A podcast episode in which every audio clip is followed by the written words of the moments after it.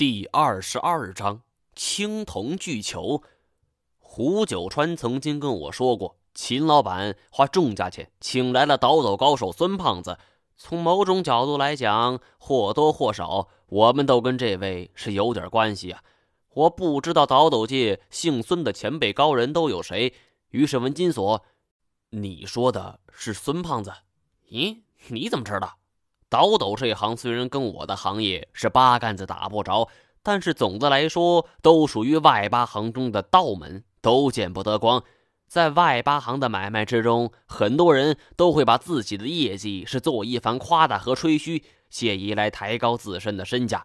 就比方秦老板雇孙胖子这样的倒斗高手，孙胖子固然是名气在外，但他的名气想必是经过了几个行里的小辈儿和外界人所吹嘘而出的。不排除他自身真有本事，可能会占个十之三四吧。而要是碰上了金锁这种人，那估计能把自己吹嘘成上山能擒虎，下海能捉龙啊！再加上摸金倒斗本就是有损阴德的买卖，俗话说江湖行走，摸金倒斗，十世九贫呐，后人剁手。所以大多数的摸金人，现实都没办法让他们结婚。金锁常说：“逢场作戏，让我睡睡可以；结婚玩蛋去。”打了一辈子光棍，在老一辈里是要被人说闲话的。这些人为了弥补内心的不平衡，不再让别人戳自己的脊梁骨，干脆就神化自己的经历。在早些时候，倒斗大多发生在兵荒马乱的年代，也没有人管理。时代背景给了这些摸金前辈足够的吹嘘资本。细说起来，其实很多有关倒斗的传奇故事都是从那个时候就开始了。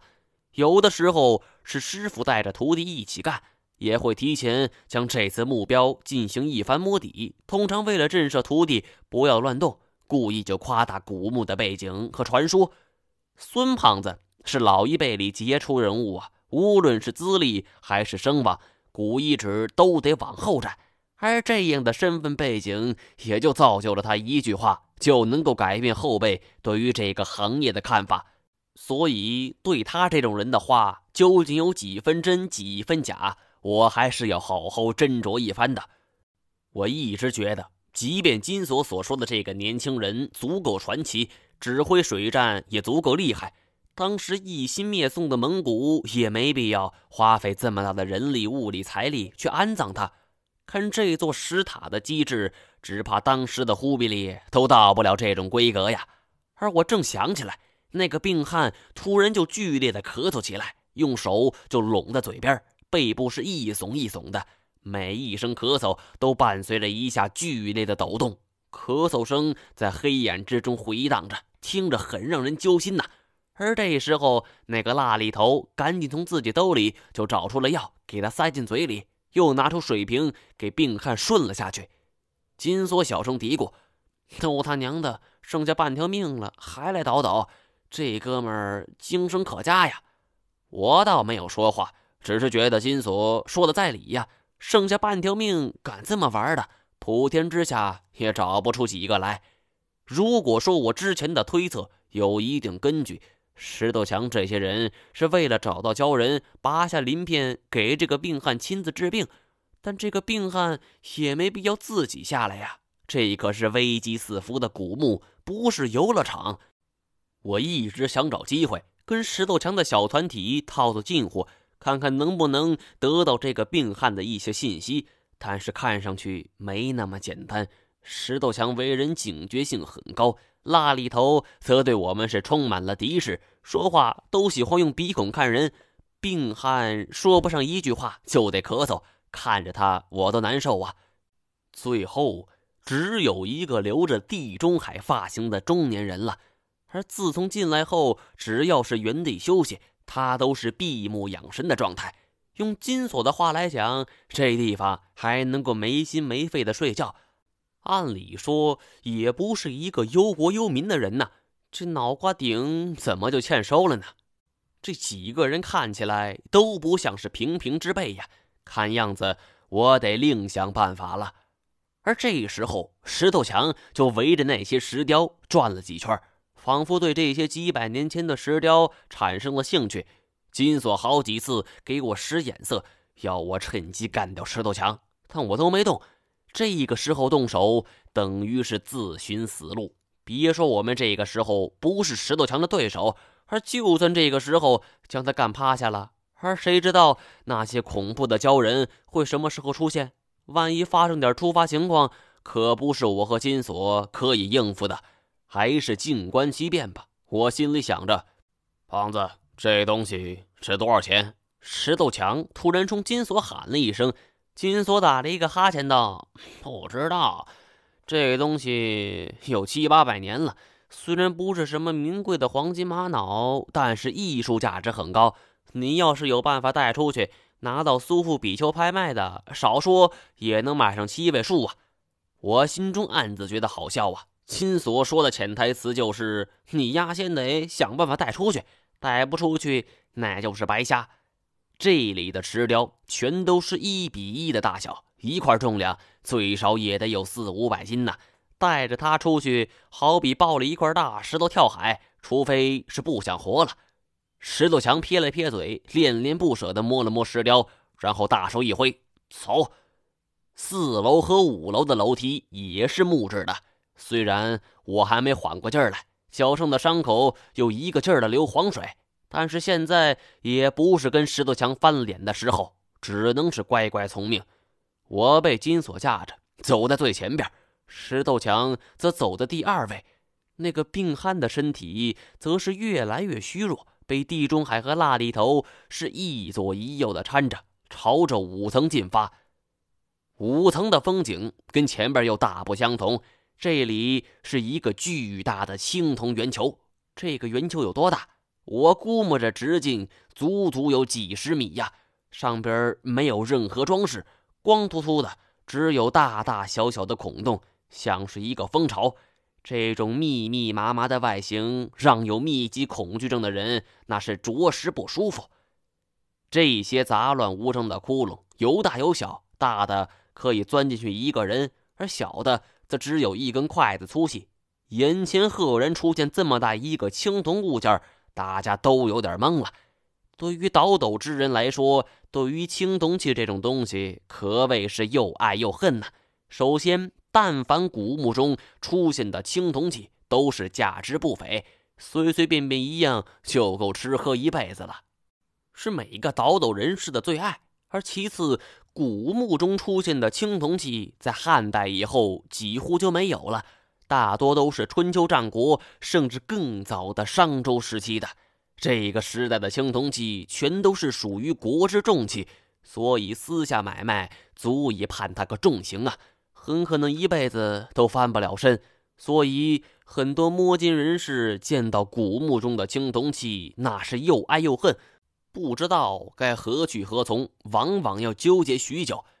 眼前的这个巨大青铜球，光秃秃的。除了一身的窟窿，啥都没有，连个雕花那也是不存在。不过凭它自身的重量和七八百年的历史，估计也值个几百万，甚至上千万了。这不，金锁围着他那是转了半天呢，最后摇头苦叹：“ 奶奶的，这斗里怎么是个物件都这么大？这不耽误锁爷发财吗？”蜡里头凑近了，虚着眼睛就瞅了半天，咂舌道：“快快！”这到底是个什么东西？我们一时间都看着金锁。这一行六人里，只有他是倒斗的行家。金锁一见我们都看着他，茫然的道：“各位，各位老大，你们别这么看着我呀！我活了三十年，这玩意儿那也是第一次见呢。我哪知道这究竟是什么鬼呀？”我的手电光扫过青铜球的每一个部位，以及这些大大小小的窟窿。青铜器这些东西，一般也无非几个用途：祭祀用具、酒具、兵器、装饰品等。这个应该是宋朝末期了，兵器和酒具应该不会是吧？